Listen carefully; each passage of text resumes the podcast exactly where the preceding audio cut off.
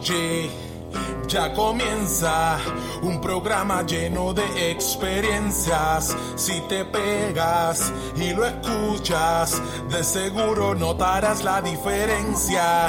Oye, ya comienza un programa lleno de experiencias. Si te pegas y lo escuchas, de seguro notarás la diferencia. Programa variado que incluye música y palabra, algo que sé que muchos esperaban.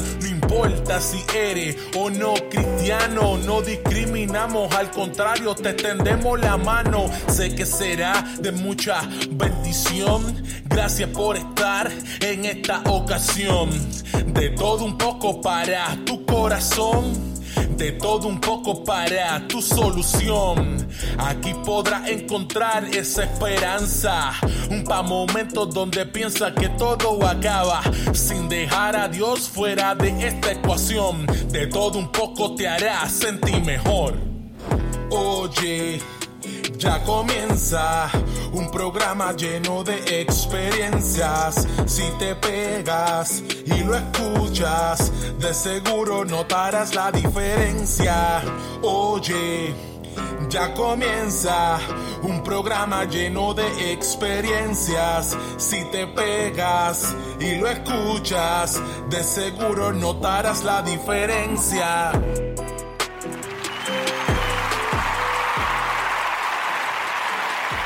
Viene, viene, viene, viene, viene, viene, viene, viene, viene. Buenas noches, Puerto Rico. Y bienvenidos a otro episodio más de De Todo Un Poco. Este es el episodio número 4 del show, programa, podcast, bueno, como usted lo quiera llamar, aquí en Spreaker.com. Recuerda que si no le has dado like a la página de Facebook, buscarnos en De Todo Un Poco PR7. De Todo Un Poco PR7. Bueno, Hoy vamos a estar hablando de un tema súper especial. Bueno, controversial, de intriga, pero también es para informar. Cuando se habla de estos temas, quizá hay mucha gente que no les gusta, pero hay otros que realmente quieren informarse y saber de lo que está pasando. Y para eso tenemos una persona, un invitado especial. Una persona que es como nuestro programa. Oye, es de todo un poco. Él, es- él fue exsecretario de Educación del Departamento de Educación de el secretario de Educación especial del Departamento de Educación de Puerto Rico. Fue legislador municipal. Fue legislador municipal. Pero no licenciado. Abogado en derecho, ¿ah? Pero más que todo es mi compadre. Y eso es lo más importante, yo creo que de todo lo que he dicho. Aquí tenemos al licenciado Carlos Rodríguez Beltrán de en de todo un poco para hablarnos sobre el tema controversial, pero primero quiero dar la bienvenida. Dímelo, Carlito. Buenas noches, Ramón, a ti y a todas las personas que te escuchan a, a través de todas las plataformas eh, disponibles de tu programa. Eh, después de esa presentación, yo voy a dejar el teléfono aquí, voy a, voy a ver si busco al tipo que tú, que tú describiste y lo traigo a, a estar, con- a estar contigo en la, en la, ¿verdad? durante el programa, en la conversación. No, pero un gusto para mí estar aquí con, contigo este, conversando, ¿verdad? De algunos temas de interés y, y algunos de debate público eh, que se está generando en, en nuestro país y, y de alguna manera u otra, ¿verdad? Este, tratar de darle un análisis serio, justo, razonable eh, Claro. a los temas, eh, sin ánimos de tratar de resolver el mundo en una conversación. Claro. Oye, y el tema es bastante. Hay mucha gente que lo llama como un tema complicado, pues porque, pues, de la manera que, que se aprobó en estos últimos días, que fue sin vistas públicas, que cabe destacar que cuando ya este, este proyecto viene desde el 2019 y que se viene trabajando, ya hubo vista- en ese momento hubo vistas públicas y en aquel momento el, el que era gobernador de Puerto Rico, Ricardo Rosselló, pues no dio paso, o sea, él mismo dijo no, que no lo iba a firmar y vuelven a traerlo. Yo sé que hay mucha gente le, le supo mal, le estuvo malo, simplemente porque lo trajeron en época de pandemia y que no se llevó a discusión. ¿Y de qué estamos hablando? De el proyecto de la Cámara 1654 que habla sobre el Código Civil del pueblo de Puerto Rico, el Código Civil del Estado Libre Asociado. parte de los temas que vamos a tocar hoy, o el tema principal que vamos a tocar hoy, creo que lo haya puesto ya en, la página de, Todo Un Poco, es el tema de la adopción, tema sobre pensión alimenticia, que a mucha gente le, llama la atención, porque hay, hay unos que permanecen iguales, otros que tienen unos cambios, y de las madres subrogadas. Y Carlito, antes ¿verdad? de entrar de lleno a lo que es lo que está en las enmiendas y lo que vamos a hablar directamente, explícale a la gente a niveles de términos legales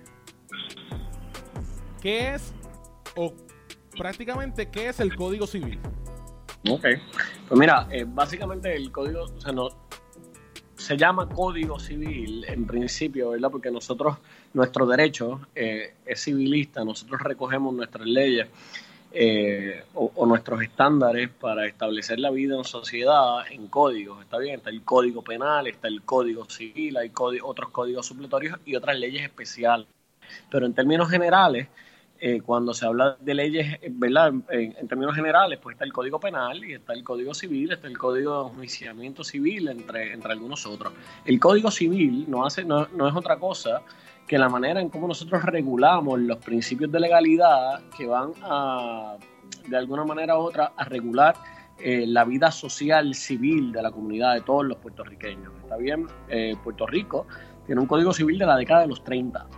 Eh, se ha intentado en múltiples ocasiones, esto no es un tema de ahora, está bien, esto es un tema que se viene debatiendo las pasadas dos décadas, me parece que, que con bastante frecuencia eh, está abierto el debate público, pues porque lo cierto es, ¿verdad?, que, de, la década de, los 30, cuando hablo de la década de los 30 me refiero a los 1930, eh, al presente han transcurrido básicamente casi 90 años de historia y en esos 90 años de historia hay un montón de principios sociales, civiles que, que han ido cambiando, unos eh, ¿verdad? producto del mero paso del tiempo y otros tantos productos de un sinfín de luchas eh, sociales, civiles, de diferentes grupos.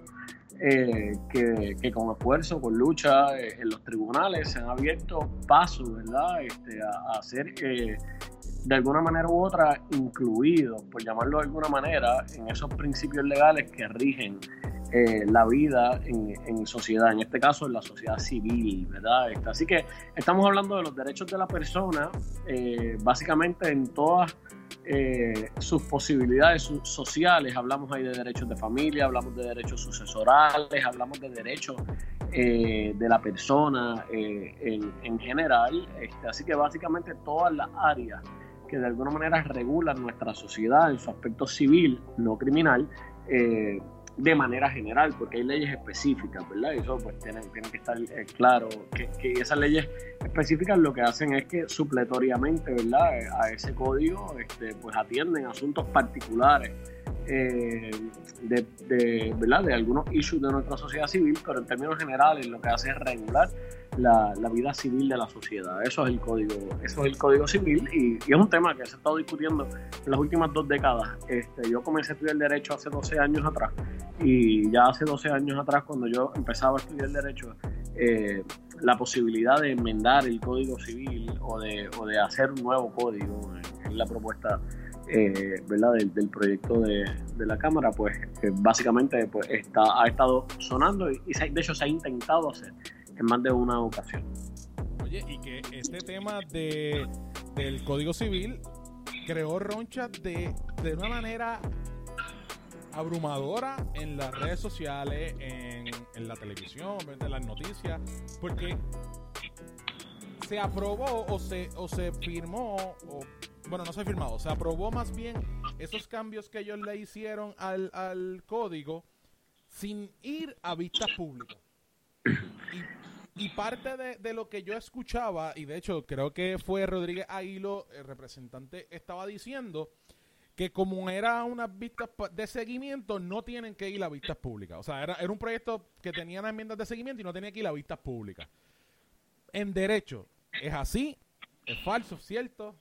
Bueno, la, la posibilidad de aprobar el Código como sin vistas públicas precisamente recae en los cuerpos legislativos. Eso es una prerrogativa del cuerpo legislativo. Si tú me preguntas en cuanto a mi opinión de lo que es correcto o no es correcto, pues a mi juicio, ¿verdad? A mi mejor juicio, un tema complejo, controversial, que, que, que pisa, que, que necesariamente, mira cómo lo pongo, necesariamente pisa callo a unos o a otros, ¿verdad? Este, en este caso, pues quizás pisa los callos de, sectores liberales de la sociedad este, y de la población. Eh, en otros callos, en otros casos, pues posiblemente pisaría casos, callos de, sectores conservadores de la, de la sociedad. Eh, pero lo cierto es que debería haber un debate serio y público eh, en medio ¿verdad? De, la aprobación de, un documento tan importante que rige ¿verdad? Este, o que reglamenta la manera en cómo nosotros como puertorriqueños nos conducimos en nuestro país y qué derechos tenemos. Tú sabes, si, si lo que está en juego es la manera en que yo puedo vivir, en la manera en que yo puedo eh, transcurrir por la vida y no solo eso, la manera en cómo mis cosas se van a atender una vez yo muera. Eh, y cómo las cosas públicas se van a atender este, y los derechos que las personas van a tener eh, o tendrían, pues me parece ¿verdad? que lo más saludable sería abrirlo a un proceso de vistas públicas en principio, ¿verdad? Porque eh, es importante, ¿verdad? Ese debate de ideas. El debate de ideas es, primordial en que nuestra en que nuestro país, ¿verdad?, esté contemplado en un documento que precisamente va a reglamentar la forma en que vivimos. Y, me parece que lo saludable hubiese sido las vistas públicas, obviamente, el tiempo en el que se está dando, eh, las razones políticos partidistas que, que, motivan o que impulsan este, la aprobación de, de, un, de un código como esto, obviamente buscando el favor político de un sector de la, de la población de cara a unas elecciones inminentes en, menos de 180 días, eh, pues, pues, de alguna manera u otra este, eh, evitan que, se tome el tiempo necesario para hablar con la seriedad que amerita el tema este, en, en el foro correspondiente. Oye, que la gobernadora también dijo, mira, yo lo voy a devolver. Que para mí fue más bien una movida política para ella. Eh, hasta el sábado pasado tenían como para devolverlo, si no iba, pasaba de, ya sin tener la firma, sin tener que tener la firma de ella, pasaba ya como una ley. O se, o se aprobaba el código civil, según lo que estaban hablando. Y por eso ella lo devuelve al, al Senado para quizás sus, sus enmiendas o como ella decía, que era para que hay unos puntos ahí que tienen que verificarlos nuevamente. Varios de los puntos en los que yo creo que van, que van a entrar en la discusión serían los puntos de lo que es la madre subrogada, que para los que no sepan lo que es, es vientre alquiler. Y si no saben lo que es vientre alquiler, les puedo traer ejemplos como Ricky Martin, Kim Kardashian, varios ya artistas que artistas de renombre que han, que han recurrido a este, a este proceso de alquilar un vientre para entonces eh, ellos pasar a la de ellos pasar a la a lo que sería tener la maternidad de ellos. Carlos, dentro de lo que dice el Código Civil o dentro de los puntos que que habla sobre esto de las madres subrogadas, dice que se mantiene la disposición que el cuerpo no puede ser objeto de contratación privada pero se aclara que se verán como excepciones las donaciones de órganos, células, tejidos, gametos. Bueno, te pregunto, cuando dicen no puede ser objeto de contratación privada, o sea, yo no puedo contratar a una persona o no puedo contratar el vientre para que lleve un hijo mío. En principio, Ramón, esa, esa es una de las razones, por ejemplo, por las cuales la prostitución es ilegal porque tú no puedes comerciar con el cuerpo de una persona, ¿ves? Eh, para ponerlo en, un contexto, en otra, ¿verdad? En, otro asunto que también puede ser controversial. Eh, pero en principio son una de las razones por las cuales, ¿verdad? La prostitución eh, no es legal, es ilegal en el país y en principio es porque civilmente, eh, ¿verdad? Además de que la prostitución criminalmente está regulado, no quiero entrar en eso, tampoco quiero, ¿verdad? dejarlo abierto, por eso hago el comentario para que se malinterprete. Pero civilmente existen unos, unos, unas cosas con las que no se pueden contratar, por las que no se puede eh, comerciar. Hay cosas que están fuera del alcance del comercio entre los hombres, entre ellos el cuerpo de una persona, ¿está bien? No podemos comerciar o, sea, no se puede comercializar con el, con el, no se puede hacer negocio con el cuerpo eh, de una persona. Pues tenemos, ¿verdad?, de diferentes eh, historias de, de diferentes artistas o personas reconocidas, igual lo, ¿verdad? lo han hecho personas que no necesariamente eh, son personas reconocidas, pero sí personas que cuentan con una capacidad económica para poder costearlo, porque el vientre de alquiler no cuesta 10 dólares, tú sabes.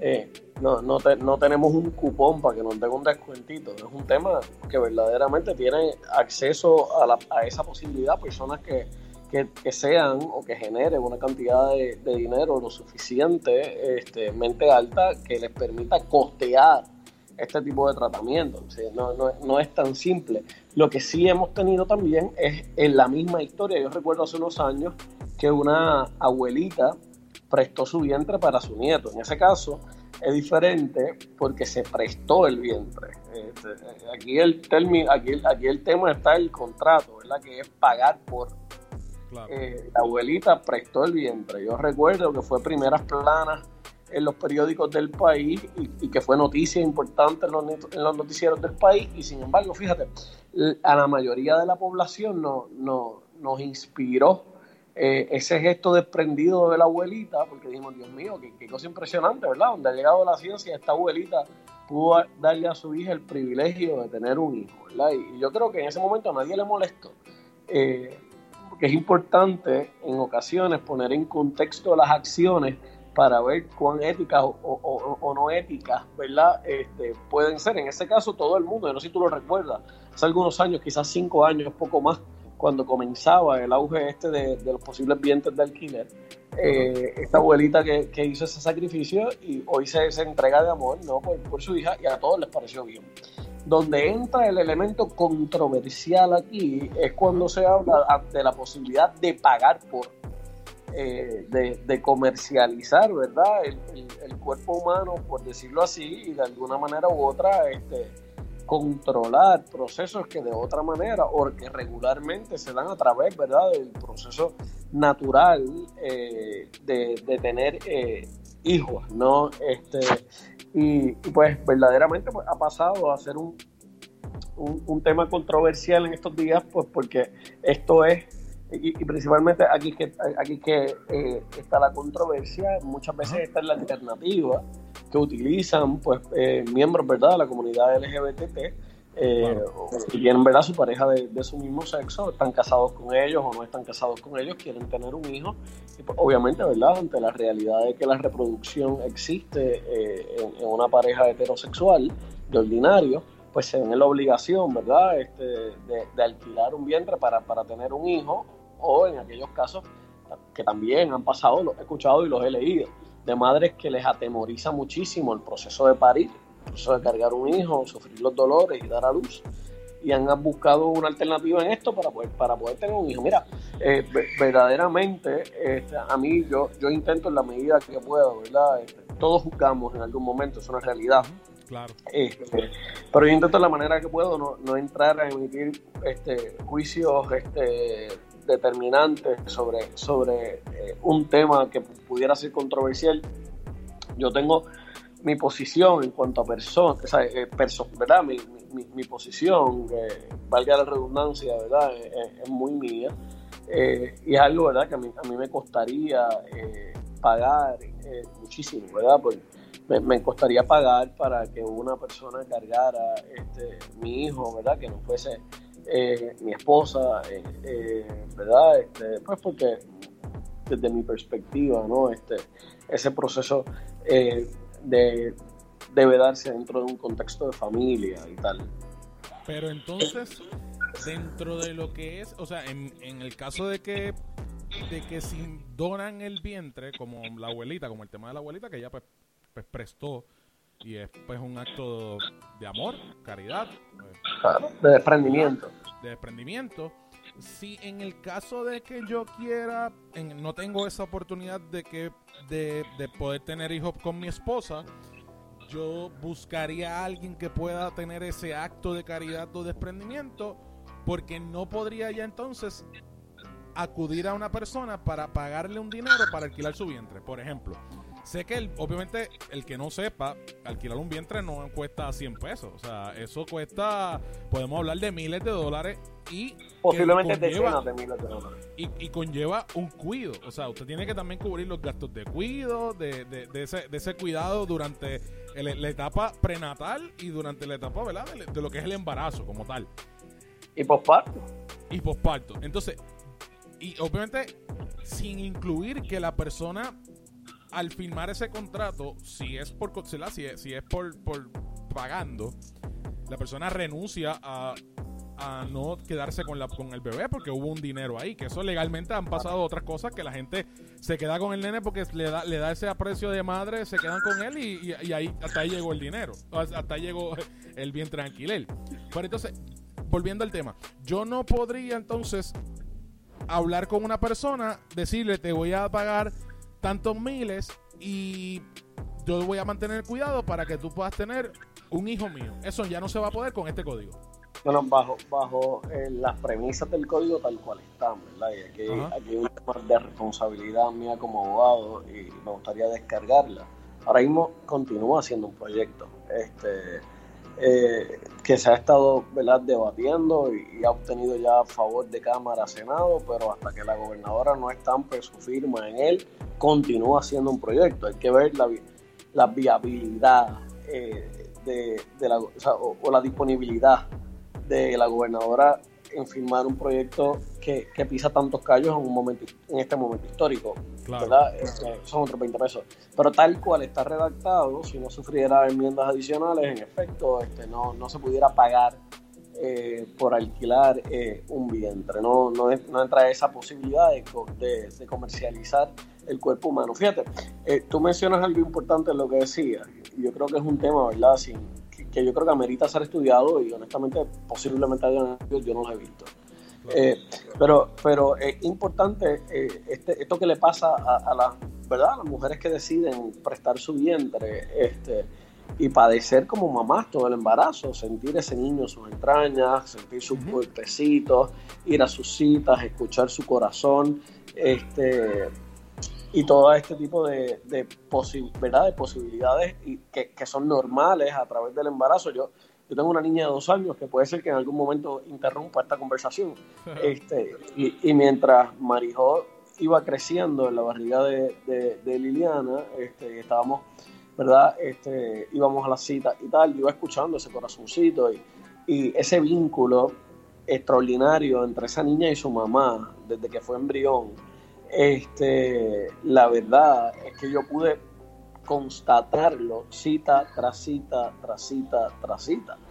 Psicológicamente, ¿qué efecto eh, puede tener esto en una mujer que decide alquilar su vientre? Este, cargar un niño, sus entrañas, parirlo, ser quien primero lo abraza, posiblemente cuando nazca, este, cuidarle, hablarle, leerle, eh, porque, todas esas cosas las vi en mi proceso. Este, y, y, de, y, y, quizás cortar al ras y de una ese vínculo este, maternal, natural, este, que existe entre esa criatura y esa mamá, posiblemente tenga unas repercusiones psicológicas eh, sin precedentes. Posiblemente también lo hayan medido ya. Yo presumo que debe haber algún estudio, alguien que lo haya, haya tenido la oportunidad de medirlo. Yo no lo he visto. Que que de hecho, no hemos visto, no lo han dicho, pero posiblemente sea lo que haya estudiado en, los que proponen este nuevo código. Ese daño psicológico que le puede ocasionar a una madre que está alquilando su vientre. Daño, daño más bien psicológico emocional, ¿verdad? Más que físico. Eh, parte de este tema también, Carlos, y, para ir cerrando aquí antes de ir a una... El capítulo, claro Ajá, para cerrar el capítulo, antes de ir a una pausa. En, partiendo de la premisa de este nuevo código que no se ha firmado, que está a, punto de nada. Si ella lo firma, esto queda, esto sería histórico, porque desde el 1930, ¿verdad? Eh, eh, eh, nos regimos bajo un código civil desde el 1930, que esto sería como algo histórico y yo creo que los puertorriqueños estamos ya como que ya estamos acostumbrados a vivir cosas históricas en los últimos tiempos. Recordamos el verano del año pasado, recordamos también pues, María, eh, la pandemia ahora y que nos los terremotos. Los terremotos, que nos metan entonces ahora un código civil que no fue a vistas públicas, ¿verdad? De lo que hemos hablado en todo esto. Cerrando este capítulo, Carlos, en tu opinión, legal, ¿me la puedes dar legal o me la puedes dar, mira, sacando un poco el, licenciado a un lado y hablándome como persona? ¿Estarías de acuerdo con que una persona pague para poder tener un hijo suyo?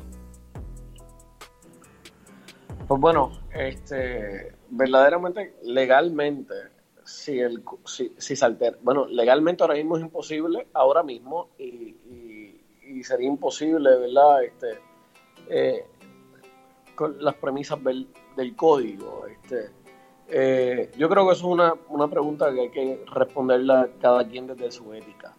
Este, y la ética es algo que cada persona desarrolla, ¿verdad? Este, a base de, sus principios que pueden estar afectados o no por principios religiosos, cristianos eh, o, religiosos de cualquier tipo. Eh, es algo que yo no haría. Eh, y, no lo haría, ¿verdad? Por, muchísimas razones que principalmente, ¿verdad? Redundan en mi, en mi, en mi en los cimientos de, mi ética como, ser humano. Ahora bien, este, es, una posibilidad también. Este, no, no, que tiene, ¿verdad? Que pudiera tener una persona que a mí no me parece inmoral. Eh, quizás no está, la ética y la moralidad no necesariamente es lo mismo, pueden ir de la mano, ¿verdad? Este, eh, pero a mí no me parece inmoral. algo que yo personalmente eh, pues no, haría este, por principios eh, de mi ética. Ahora bien, este, no, me parece inmoral, a mí no me parece una desfachatez, ¿verdad? Como, como quizás pueden ser otras tantas cosas. Este, que una persona pues decida de alguna manera u otra este, incurrir en este tipo de comercio. ahora bien, verdaderamente pues, pues pudiéramos parecer a jugar a, a, ser Dios, por plantearlo de alguna manera, este, o, alterar ¿verdad? el flujo natural de las cosas eh, y tomar ¿verdad? de alguna manera u otra decisiones que nos permitan fabricar humanos. Este, y cuando lo vemos en ese contexto de, la posibilidad de fabricar humanos, eh, pues entonces hay que preguntarse si, si verdaderamente lo que queremos es una línea de producción este, eh, en la natalidad eh, de las personas y, qué efectos eso tendría. Verdaderamente me, parece que es un tema que habría que, estudiarlo con más detenimiento. Oye, y, créeme, estaremos pendientes porque este tema es bastante amplio, este tema no queda aquí. Eh, obviamente estamos emplazándote para que si esto se aprueba, vamos a seguir hablando sobre este tema.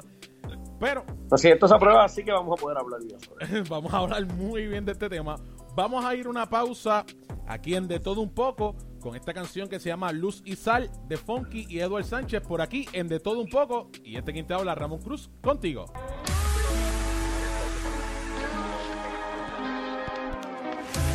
¿Quién soy yo para señalar a aquel que ha caído y esta copa de ignorancia? ¿Quién soy yo para criticar a aquel que está perdido? Si alguna vez yo estuve allí, dame una razón para hacer leña de ese árbol caído,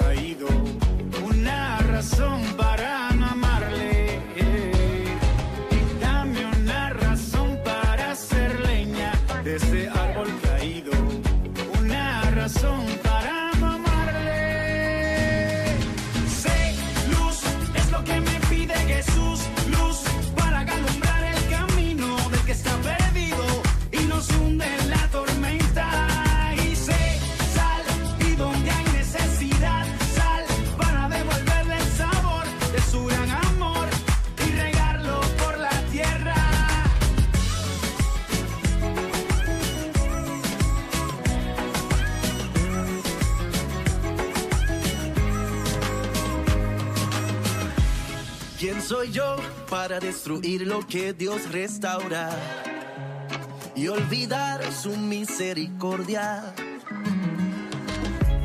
¿Quién soy yo para ignorar a aquel que está herido?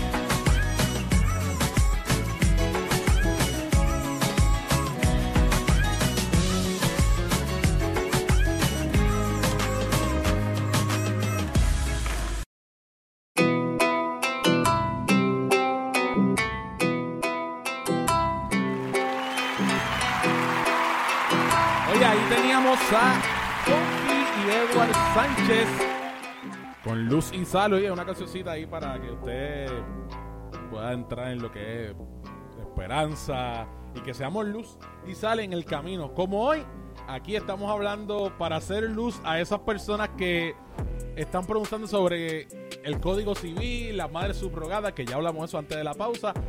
Vamos a hablar ahora.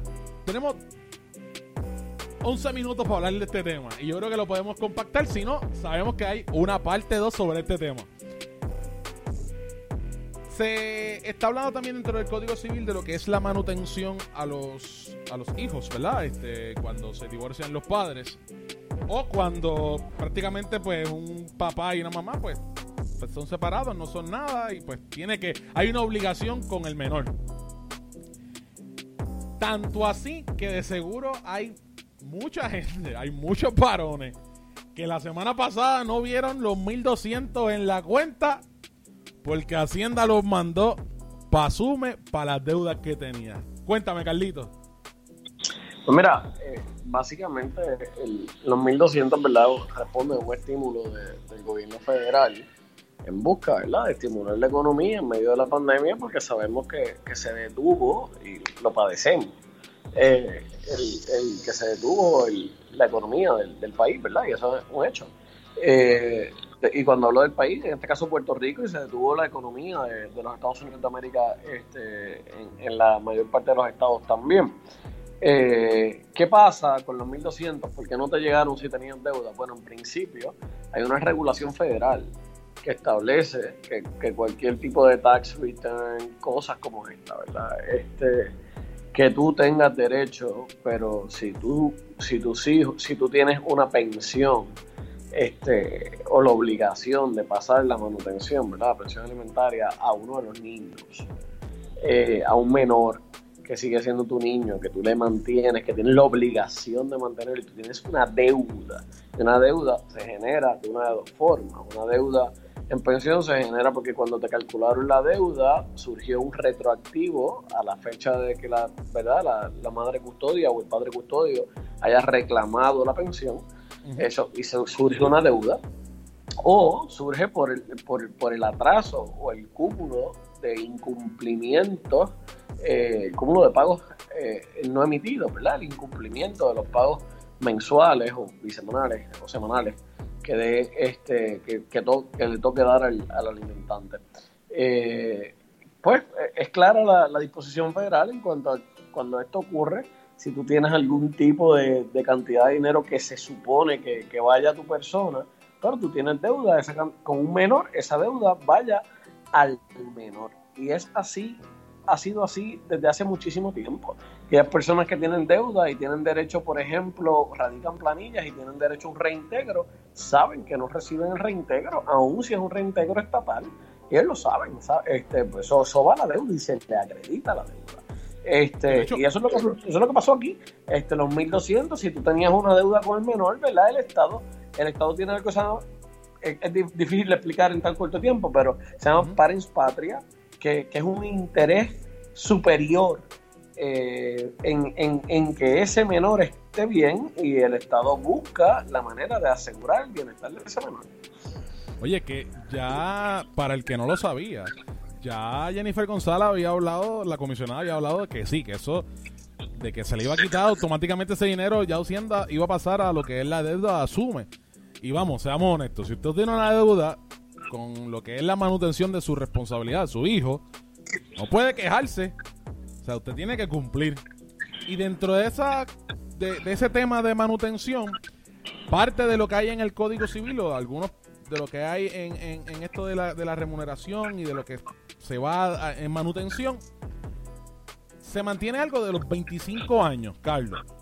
En el Código Civil pasado era hasta los 21, pero si seguía estudiando ininterrumpidamente era hasta los 25, ahora es hasta los 25, y si, aunque siga estudiando, ¿no? Bueno, básicamente el código eh, continúa estableciendo eh, la mayoría de edad a los 21 años. Está bien, lo que pasa es que el lo que pasa es que tú tienes que probar que estás estudiando, ¿no? Este, a mí me parece que, el código nuevo al respecto eh, contempla básicamente el, mismo el mismo tema. Este, lo que sucede es que hay que, hay que estar claro de que hay una diferencia. Es que a partir, a partir de que tú tienes 21 años, ya tú no eres un menor de edad, ya tú eres un mayor de edad. Y tú tienes la obligación, ¿verdad? Tú tienes la obligación de que si a ti te interesa esa, esa, esa extensión de pensión hasta los 25 años, este, por las razones ¿verdad? Eh, que, se contemple la ley, quien, la, quien tiene que ejercitar esa acción eres tú. Ya no puede ser tu papá o tu mamá en tu representación porque ya tú puedes representarte a ti mismo. en una acción que, tiene, que, que tiene que tomar, ¿verdad? Este, el, quien se beneficia de esa pensión en exigir la pensión alimentaria. Ok, parte también de lo que se habla es que antes, o me corriges, el, el tema de que el padre o la parte Sí, la parte paternal básicamente era cuando se divorcian unos, un matrimonio y la, la potestad queda con la mamá. El papá tenía que brindar techo.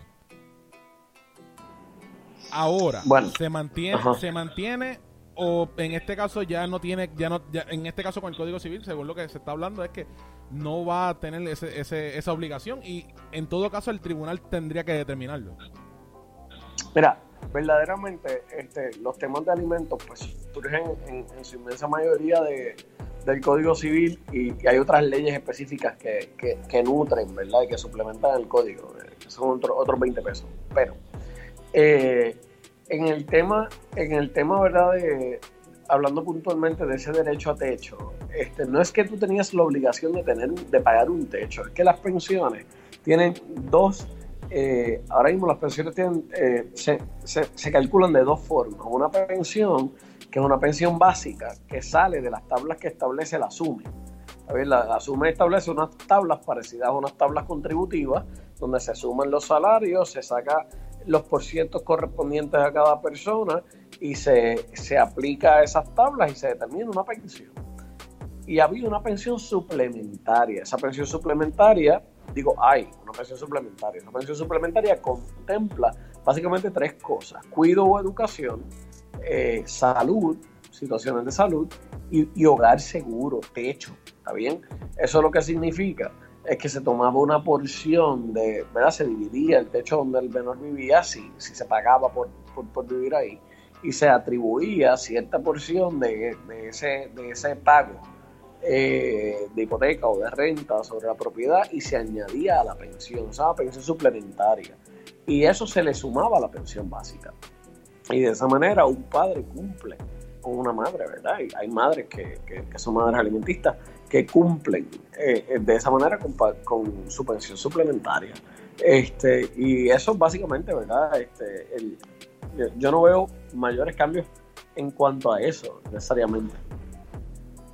Oye, y que para algunos pensar Cabe destacar que el, que el, código, cabe destacar que el proyecto del Código Civil tiene casi 500 páginas.